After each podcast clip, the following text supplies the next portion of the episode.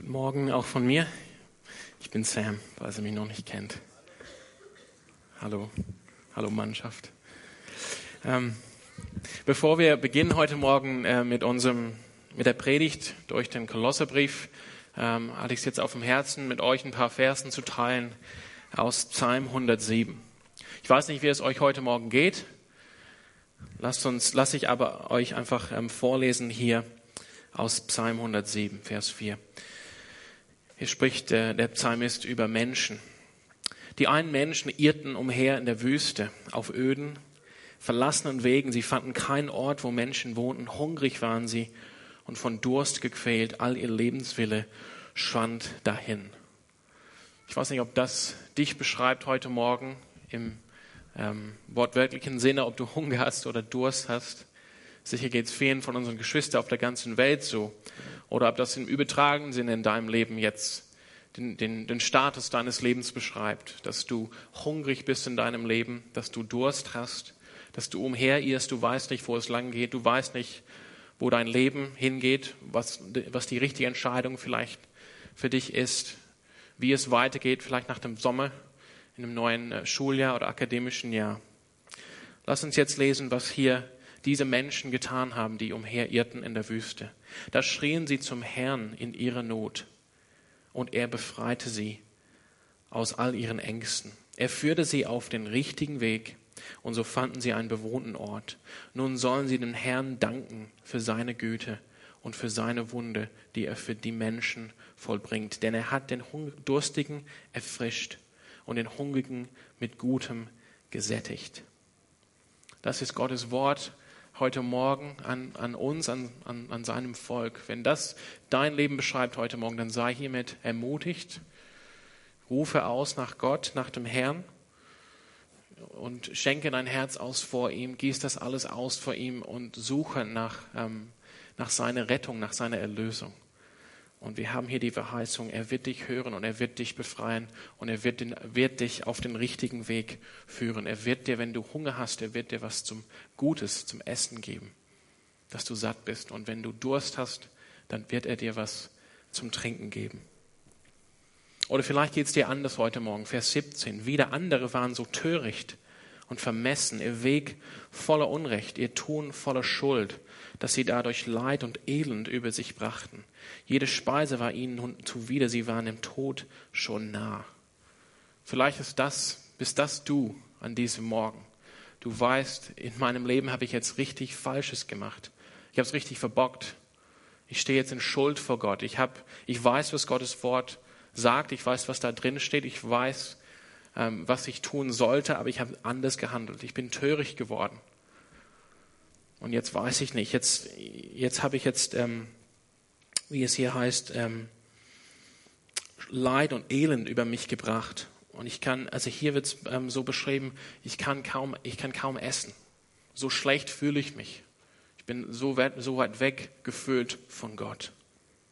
Wenn das du bist heute Morgen, dann hören wir das Wort aus Vers 19, Psalm 107. Da diese Leute, die töricht waren, vermessen, die was getan hatten gegen Gott und gegen sein Wort. Sie schrien zum Herrn in ihrer Not und er rettete sie aus all ihren Ängsten.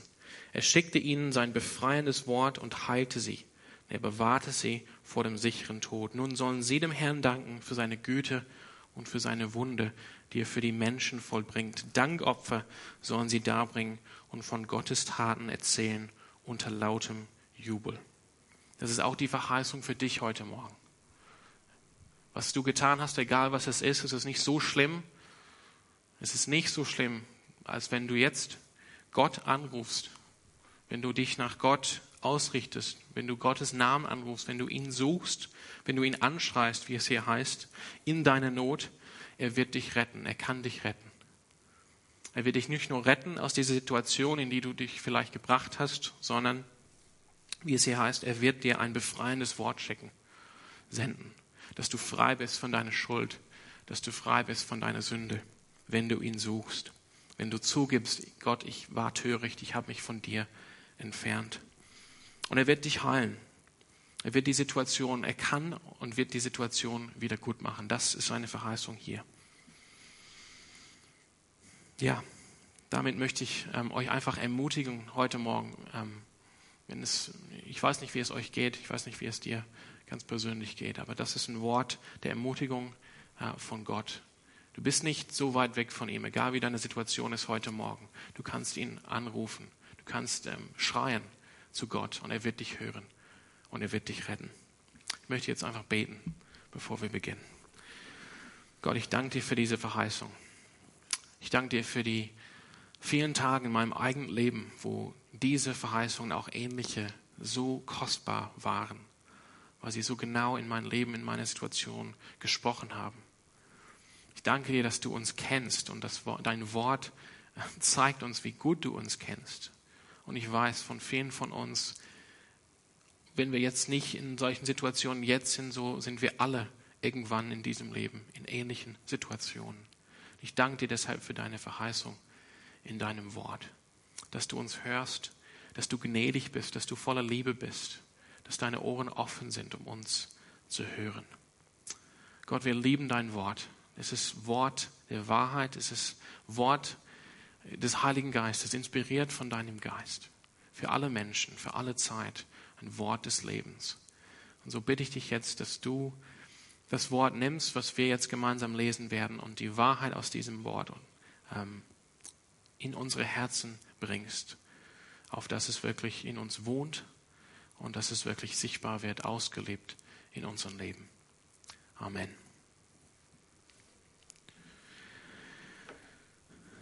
Wir sind äh, heute Morgen im Kolosserbrief. Noch kein Text, ja. Wir beginnen äh, heute Morgen mit ähm, dem zweiten Kapitel im Kolosserbrief und wir werden die ersten sieben Versen miteinander lesen, wobei ich den Fokus schon auf die ersten fünf Verse legen werde. Und dann nächste Woche ähm, werden wir dann weitermachen mit Vers 7. Ich möchte einfach den Text mit euch lesen. Ich lese es heute Morgen aus der, aus der NGÜ. Paulus schreibt, Kolosser 2. Ich erwähne das, das alles, was ich geschrieben habe im äh, Kapitel 1, weil ihr wissen sollt, wie sehr ich mich für euch einsetze. Ich kämpfe um euch und auch um die Geschwister in Laodicea, das ist eine andere Stadt, und um alle anderen, die mich nicht persönlich kennen. Es geht mir darum, dass ihr gestärkt und ermutigt werdet und dass ihr in Liebe zusammenhaltet. Dann werdet ihr eine tiefe und umfassende Erkenntnis erlangen, ein immer größeres Verständnis über das Geheimnis Gottes. Christus selbst ist dieses Geheimnis. In ihm sind alle Schätze der Weisheit und der Erkenntnis verborgen. Ich sage das, damit auch niemand, euch niemand mit kluger Überredungskunst auf einen falschen Weg führt. Denn wenn ich auch nicht persönlich unter euch bin, bin ich es doch mit meinem Gedanken. Und es macht mir Freude zu sehen, wie geordnet alles bei euch zugeht und wie gefestigt euer Glaube an Christus ist. Ihr habt die Botschaft, der Botschaft, sorry, die euch verkündet wurde, Glauben geschenkt und habt euch Jesus Christus als dem Herrn unterstellt. Darum richtet nun euer ganzes Verhalten an ihm aus. Seid in ihm verwurzelt, baut euer Leben auf ihm auf, bleibt im Glauben fest und lasst euch nicht von dem abbringen, was euch gelehrt worden ist. Für das, was Gott euch geschenkt hat, könnt ihr in ihm, könnt ihr ihm nicht genug danken.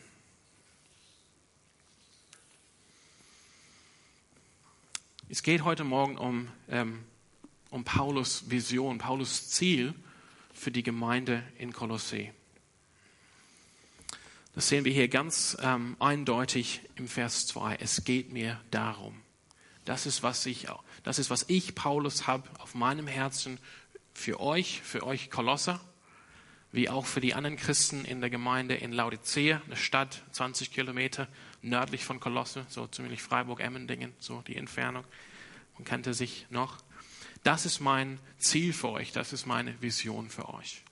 Und was ist diese Vision? Ich möchte ganz am Anfang sagen, was der Kern von dieser Vision ist. Kern von dieser Vision ist, dass die Gemeinde, jeder Einzelne in der Gemeinde in Wahrheit und in Wirklichkeit Jesus Christus kennt. Das ist Paulus Vision. Dass in Wahrheit und Wirklichkeit, ich, ich füge das einfach dazu, damit man ähm, sieht, mit welcher Ernsthaftigkeit, mit welcher Gravitas hier Paulus diesen Punkt kommunizieren möchte. Es ist nicht nur hier ein, ein Kenntnis im Sinne von, ja, ich habe schon mal von Jesus gehört, ich weiß Fakten über sein Leben. Ich habe so die Einzelheiten, ähm, Judäa und dann Galiläa und dann irgendwie den Weg zum Kreuz, so war Jesus Leben. Ich weiß Bescheid, Drei, äh, mit 33 ist er gekreuzigt, 30 hat er begonnen mit seinem Dienst. Darum geht es hier nicht. Es geht nicht um, um Wissen in dem Sinne über Jesus, sondern es geht darum, dass wir wirklich und in Wahrheit Jesus Christus kennen. Und das ist meine zwei Fragen an euch heute Morgen. Wollt ihr Jesus Christus wirklich und in Wahrheit kennen? Und die, die zweite Frage, tut ihr das schon? Und das, das sind einfach ähm, Fragen, die ich euch mitgeben, um drüber nachzudenken und euch auch anzuspornen, zu ermutigen. Nicht zu entmutigen, sondern zu überlegen. Lass uns jetzt schauen, wie wir jetzt auf diese Vision kommen. Paulus schreibt hier, ähm, ich erwähne das alles, was ich im äh, Kapitel 1 geschrieben habe, weil ihr wissen sollt, wie sehr ich für mich, ich, ich, sorry, wie sehr ich mich für euch einsetze. Ich kämpfe um euch und auch um die Geschwister in Laodiceen, um alle anderen, die mich nicht persönlich kennen. Also für Paulus ist es wirklich, geht es wirklich hier um Kämpfen. Das ist so ein, ein, ein Lieblingsbegriff von Paulus. Er ist immer am Kämpfen. Im geistlichen Sinne. Er kämpft. Ja, von Paulus kennen wir auch, kämpft den guten Kampf des Glaubens. Oder ich habe den guten Kampf gekämpft. Von Paulus auch im zweiten Timotheusbrief. Und hier geht es darum, dass er, obwohl er nicht in Kolossee ist, er ist hunderte von Meilen weg, er ist in Rom. Und er ist in einem Haus und er darf das Haus nicht verlassen, denn er ähm, ist eigentlich erwartet auf seinen ähm, Prozess vor Caesar. Er ist eigentlich Gefangener in Rom. Und obwohl er so weit weg ist, sagt er trotzdem, ich bin, ich bin ähm, am Kämpfen für euch und für die Geschwister in Laodicea und für alle andere. Das heißt, das ist wirklich wichtig für Paulus. Es ist ernsthaft. Ähm, ja, wie, wie macht das Paulus? Wie ist er jetzt am Kämpfen? Interessanterweise hauptsächlich durch Gebet. Hauptsächlich durch Gebet. Paulus kämpft hier im Gebet. Und ähm, wir werden das ähm, gleich sehen im Kapitel 4. Ähm, ja, doch, können wir jetzt lesen. Ähm, Kapitel 4 könnt ihr aufschlagen im Kolosserbrief, die Verse 12 und 13. Ich schlage es jetzt hier auf. Da ähm, spricht Paulus über Epaphras. Das war der Gründer von der Gemeinde in Kolossee und äh, der ist auch in Rom. Und in äh, Vers 12 und 13 lese ich, äh, lesen wir, weiter lässt euch Epaphras grüßen, der ist auch der eine von euch ist, diese Diener von Jesus Christus tritt ein als unermüdliche Kämpfer für euch, indem er darum betet, dass ihr auch, dass ihr euch als geistlich reife Menschen bewährt. Also das ist Paulus, wie er schreibt über Epaphras. Das, es ist auch das gleiche Wort hier. Es geht darum, Paulus ist weit, weit weg, weit, weit weg. Wir sehen im Kapitel 1, der ganze, ganze erste Kapitel ist einfach ein Gebet. Er schickt diesen Brief und sagt, seit dem Tag, wo ich gehört, wo ich von euch gehört habe, dass ihr glaubt, dann bin ich einfach unermüdlich im Gebet für euch. Also Paulus kämpft für die Kolosse im Gebet. Er kämpft auch, ähm, indem er diesen Brief schickt. Er möchte sie ermutigen. Das ist der Grund, warum er schreibt. Und er schickt auch jemand. Er schickt auch jemand zu ihnen. Ähm, und das ist der Tychichus. Da lesen wir auch ähm, gleich in, ähm, in Kapitel 4, Vers 7 und 8 was dazu. Also das ist der, das ist jetzt der Ausgang. Paulus kämpft für diese Leute. Das ist ihm wichtig, was er hier, ähm, was er hier mitteilen möchte. Und was ist hier der, das Objekt seines Kämpfens? Also, wenn er sagt, ich kämpfe für euch, was, was heißt das? Und er erklärt das hier ganz eindeutig im Kapitel, also im Vers 2. Es geht mir darum, bei diesem Kämpfen, bei diesem Streben, bei diesem Arbeiten im Gebet für euch und indem ich jetzt euch schreibe und indem ich euch jetzt den Tychichus sende, um euch zu ermutigen. Es geht mir darum, dass ihr, und hier ähm, wird seine, seine Vision äh, entfaltet, dass ihr gestärkt und ermutigt werdet was eigentlich äh, im Urtext hier steht, ist, dass eure Herzen gestärkt werden oder eure Herzen ermutigt werden. Das ist interessant hier, Paulus äh, Vision zu sehen. Also mit Herzen meint Paulus hier nicht nur die Emotionen, nicht nur wie es uns geht oder wie wir uns fühlen, sondern Herz in der, in der Schrift, in der Bibel beschreibt unser, eigentlich unser ganzes Leben, da wo wir fühlen, sicher auch und Emotionen auch haben, aber auch wo wir denken, ähm, wo wir entscheiden.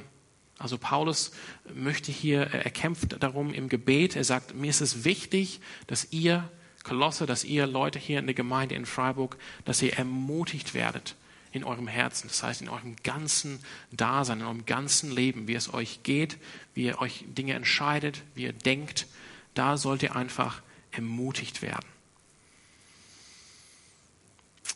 Und wie gesagt, ähm, Paulus lässt es hier nicht nur beim Gebet, in Kapitel äh, 4 von Kolosse, nochmal, in, äh, in den Versen 7 und 8 sehen wir, was Paulus ähm, unternimmt dafür.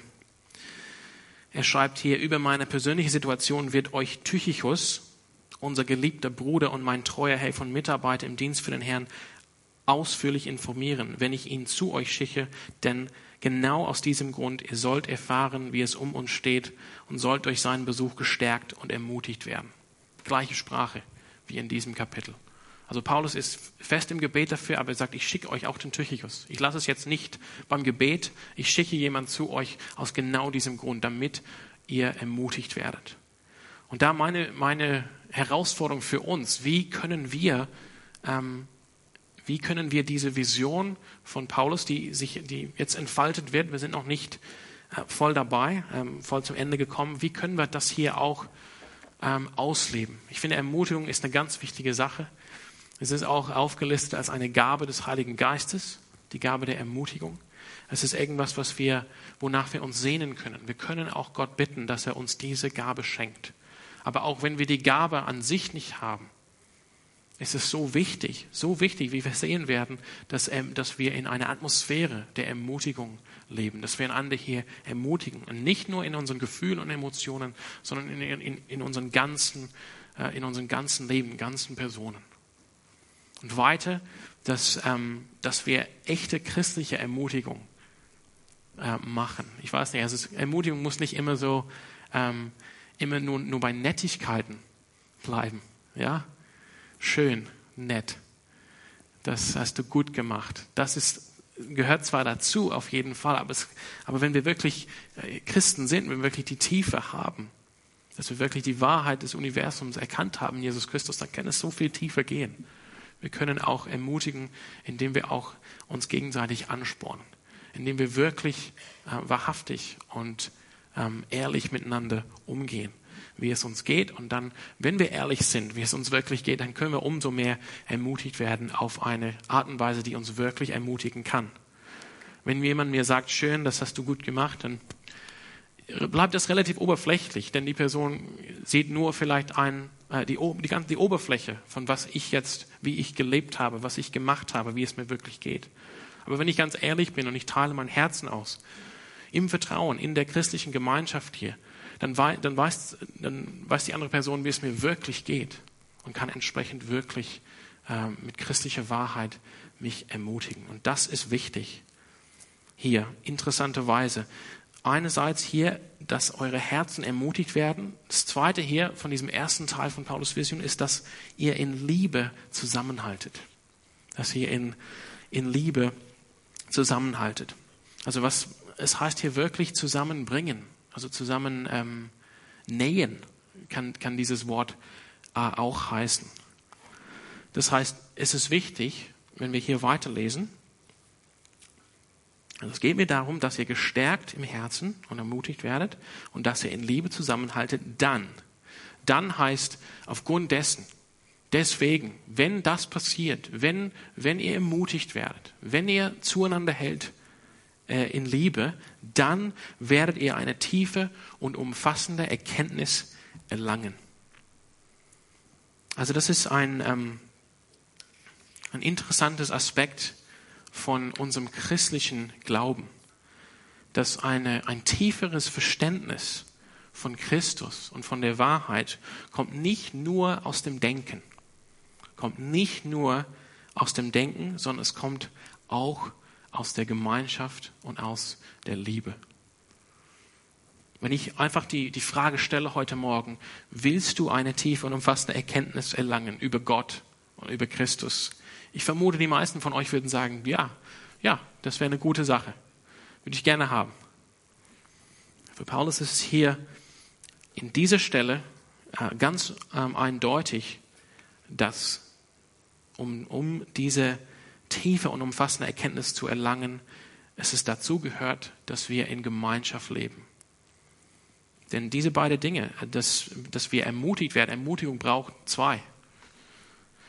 Ich weiß nicht, ob, wenn ich mich selbst ermutige, ob das richtige Ermutigung ist oder einfach Motivation oder Naivität. Ich weiß es nicht. Aber ich meine, echte Ermutigung braucht zwei. Wir müssen füreinander da sein. Und sowieso definitiv, wenn, dass wir in Liebe zusammenhalten, das bedeutet, eine Vielzahl kommt zusammen und wird dann zusammen genäht in Liebe. Und diese zwei Dinge sind für Paulus die Voraussetzung dafür, dass die Gemeinde an sich, wie auch jeder Einzelne, eine äh, tiefe und umfassende Erkenntnis erlangt über Gott. Ganz wichtig. Und diese, ähm, diese, diese Erkenntnis, ähm, das, das ähm, zeigt ähm, hier uns der Text, dass das uns gegeben wird von Gott in dem Moment, von Christus. Weil das heißt es letztendlich, Gott wird auf unsere Gemeinschaft schauen. Und wenn du hier heute zu Besuch bist und kommst aus einer anderen Gemeinschaft, dann auf eure Gemeinschaft, eure Gemeinde dann zu Hause schauen und er, er, er wird sehen, wie das passiert. Das schenkt er auch durch seinen Geist. Er schenkt auch Ermutigung. Wie gesagt, eine Gabe des Heiligen Geistes, die Ermutigung. Er schenkt auch diese Einheit in Liebe. Nichtsdestotrotz lädt er hier uns auch einfach dazu ein, auch mitzuziehen, auch das anzustreben. Und dann schenkt er auch das Verständnis. Das heißt, Verständnis kann in gewisser Weise erlangt werden durch Lesen von Büchern, durch Studium, durch alleine in der stillen Bibliothek studieren. Definitiv kann man was lernen. Aber wirklich hier eine tiefe und erfassende Erkenntnis, nicht Wissen, sondern Erkenntnis von Gott, meiner Meinung nach kann nur in christlicher Gemeinschaft passieren. Wird, wird wirklich nur reif werden in christlicher Gemeinschaft, in eine Gemeinde, in der Gemeinde. Und es geht hier weiter für Paulus. Er bleibt hier nicht dabei bei diesem ähm, von Gott gegebenen ähm, Erkenntnis, ähm, sondern es geht weiter. Ich lese hier aus der, aus der NGÜ, dann werdet ihr eine tiefe und umfassende Erkenntnis erlangen, okay? Ein immer größeres Verständnis für das Geheimnis Gottes. Christus selbst ist dieses Geheimnis. Eigentlich heißt es ein bisschen anders im Urtext. Es das heißt eigentlich, damit ihr, ähm, ich muss ich jetzt überlegen, damit ihr, ähm, damit ihr das Geheimnis Gottes erkennt, nämlich, oder das ist Christus. Also nicht hier unbedingt immer Größe und nicht hier um Verständnis, sondern es geht hier wirklich wieder um Erkenntnis. Also das müssen wir sehen, die Reihenfolge. Ich mache mal das wieder, damit wir alle da auf, dem gleichen, auf der gleichen Seite sind. Ähm, Paulus kämpft für die, für die Menschen in Kolossee. Und er betet. Er ist im, das Gebet bei Paulus ist harte Arbeit. Gebet ist nicht nur irgendwie eine Option daneben, dazu, wenn ich mal Zeit habe neben der Arbeit, sondern für Paulus ist Gebet harte Arbeit. Und er kämpft dazu, um diese Vision zu, ähm, ähm, an die Kolosse zu geben, aber auch, dass diese Vision ähm, Realität wird in der Gemeinde. Und es geht ihm darum, dass die Gemeinde gestärkt werden in ihren Herzen. Das heißt, im ganzen Leben, dass wir erstärkt werden und ermutigt werden voneinander. Und dass wir in Liebe zusammenhalten, dass wir wirklich eine Einheit haben. Und interessanterweise sind diese Dinge, und nicht andersrum, diese Dinge sind die Vorbedingungen dafür, dass Gott uns dann eine tiefe und umfassende Erkenntnis schenkt von, von sich selbst eigentlich hier oder damit, wenn wir diese Erkenntnis, wenn wir dieses geistliche Erkenntnis bekommen, indem wir fest in diese Gemeinschaft sind, indem wir dafür offen sind, indem wir danach streben, indem wir uns ähm, natürlich nicht fremd von Gottes Wort,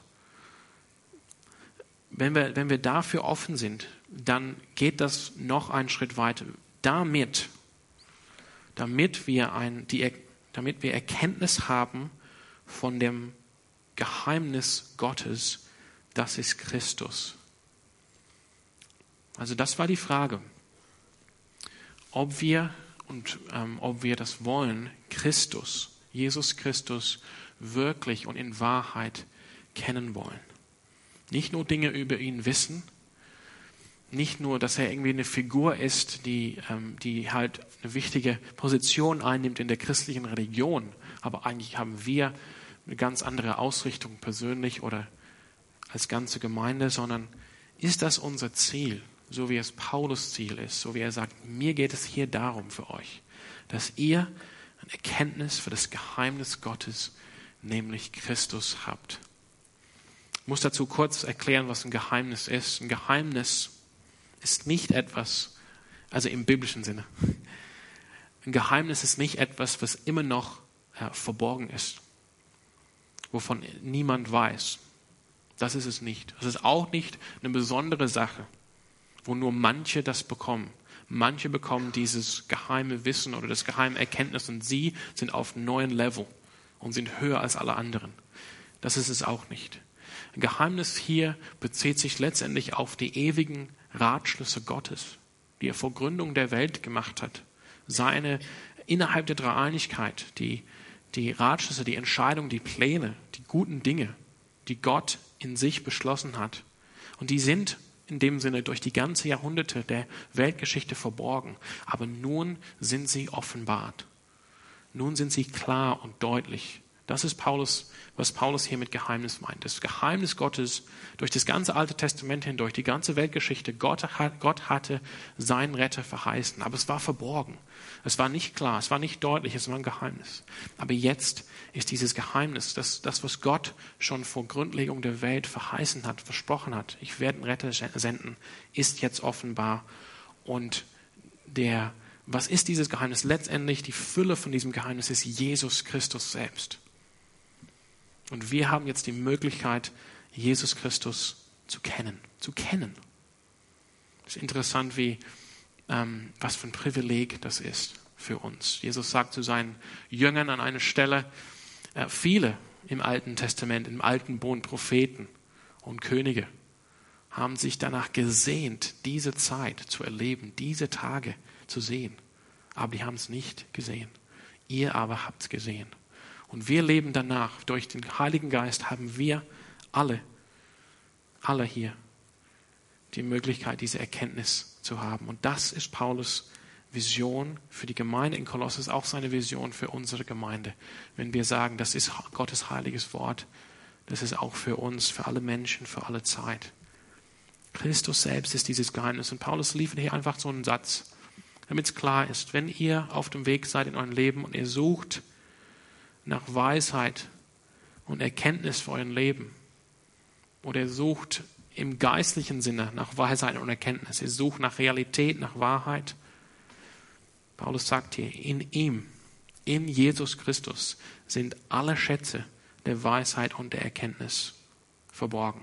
Also alle Weisheit, alle, ähm, alles Erkenntnis, alle geistliche Realität ist letztendlich in Christus zu finden und nur in Christus zu finden. Ich sage es nochmal, alle geistliche Realität, alle Weisheit, alle Erkenntnis für dieses Leben ist letztendlich in Jesus Christus zu finden und nur in ihm. Und das heißt hier, in ihm verborgen. Das ist, weil man oft ähm, Schätze, ja, hier spricht Paulus von Schätze, Schätze hat man immer verborgen, damit man wusste, wo sie sind, damit sie sicher waren. Aber wiederum heißt es hier nicht, dass diese jetzt verborgen sind, sondern es heißt, die sind jetzt in Christus da und sind für alle, die Christus kennen, ähm, verfügbar und werden uns reichlich geschenkt.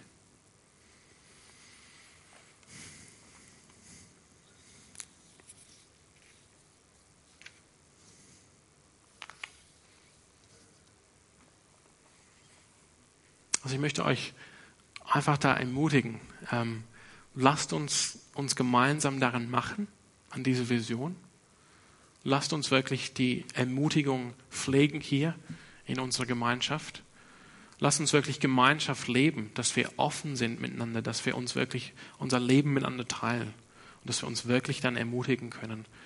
Und wir werden sehen, wie Gott uns dann zusammennäht in eine Einheit. Und wir werden auch sehen, bin ich, ähm, bin ich ähm, ganz zutiefst davon überzeugt, wir werden auch sehen, wie Gott uns dann Erkenntnis als Gemeinschaft schenkt, die ansonsten uns verwahrt bleibt. Aber die Frage, ich möchte euch wirklich ermutigen heute Morgen, ähm, sucht nach Jesus Christus. Sucht nach ihm. Das ist, wenn man jetzt ähm, zusammenfassen muss, Kolosse 1 und Kolosse 2. Was können wir daraus ziehen? Welchen Schluss können wir daraus ziehen? Jesus Christus ist alles. Ist alles. Wir haben das in der Christus-Hymne in Kapitel 1 gesehen, 15 bis 20. Er ist das Ebenbild des unsichtbaren Gottes, der Erstgeborene über alle Schöpfung. Das ist Jesus Christus. In ihm sind verborgen alle Schätze der Weisheit und Erkenntnis.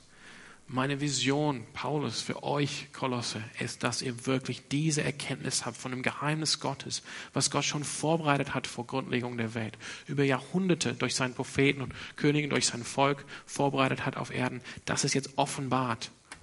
Das ist die, die, der Mittelpunkt der Geschichte. Das ist Gottes Offenbarung. Und dieser Schatz, Jesus Christus, ist euch jetzt zuteil. Also sehnt ihr, sehnt euch Sehnt ihr euch danach? Ja, ich lese kurz, ähm, die Zeit ist aus, ich lese kurz die letzten Verse, denn ich sage das, damit euch niemand mit kluge Überredungskunst auf einen falschen Weg führt. Muss man es ganz klar hier, es muss uns ganz klar sein, ähm, alles ist in Christus und wir dürfen uns nicht davon ablenken lassen durch klugen Worten, die uns was anderes sagen. Paulus will das ganz deutlich sagen. Christus, in Christus wird alles gefunden, was man braucht, um geistliche Realität zu verstehen und ein Leben zu führen, was Gott gefällt, was Gott ehrt. Ein vollkommenes, äh, volles Leben. Er sagt hier weiter, denn wenn ich auch nicht persönlich unter euch bin, bin ich es doch in meinem Gedanken oder eigentlich wörtlich in meinem Geist. Ich bin da mit euch im Geist. Ich bin zwar ganz weit weg in Rom, aber ich bin mit euch im Geist und ich freue, ich freue mich zu sehen, wie geordnet alles bei euch zugeht und wie gefestigt euer Glaube an Christus ist. Also ich sage nicht, dass ihr schon gefallen seid oder dass ihr schon überredet worden seid von klugen ähm, Argumenten und auf den falschen Weg gebracht worden. Das nicht, sondern ich bin froh, ähm, dass ihr so fest ähm, steht im Glauben. Und hier im Vers 6, wenn wir dann jetzt ähm, schließen, ihr habt der Botschaft, die euch verkündet wurde, Glauben geschenkt. Das habt ihr gemacht. Das haben wir auch gemacht. Das habt ihr auch hier gemacht. Und ihr habt euch, was heißt es, diese Botschaft von Jesus, ähm, Glauben zu schenken? Das heißt, ihr habt euch Jesus Christus als dem Herrn unterstellt. Darum richtet nun euer ganzes Verhalten an ihm aus. Das ist meine ich, ich richte mich jetzt einfach nach Paulus, ich spreche seine Worte nach ihm. Was heißt es jetzt, vollkommen auf Jesus Christus uns auszurichten, wirklich danach zu suchen, nach dieser Erkenntnis? Seid in ihm verwurzelt. Baut euer Leben auf ihm auf. Bleibt im Glauben fest und lasst euch nicht von dem abbringen, was euch gelehrt worden ist. Wie Paulus schreibt an anderer Stelle, ich weiß, wem ich geglaubt habe. Für das, was Gott euch geschenkt hat, könnt ihr ihm nicht genug danken. Ich könnte es besser äh, nicht sagen, wie hier die neue Genfer Übersetzung. Genau so ist es. Für das, was Gott euch geschenkt hat. Er hat euch nämlich sein Geheimnis jetzt offenbart, euch geschenkt, nämlich Jesus Christus. Jesus Christus, der über alle Schöpfung steht, der wirklich Mittelpunkt der Weltgeschichte ist. In ihm wohnt die Fülle der ähm, Gottheit. Und in ihm sind alle Schätze der Weisheit und Erkenntnis. In ihm ist alles nötig, um ein erfülltes Leben zu führen mit Gott. Und für das, was Gott euch geschenkt hat, könnt ihr ihm nicht, könnt ihr ihm nicht genug danken. Amen.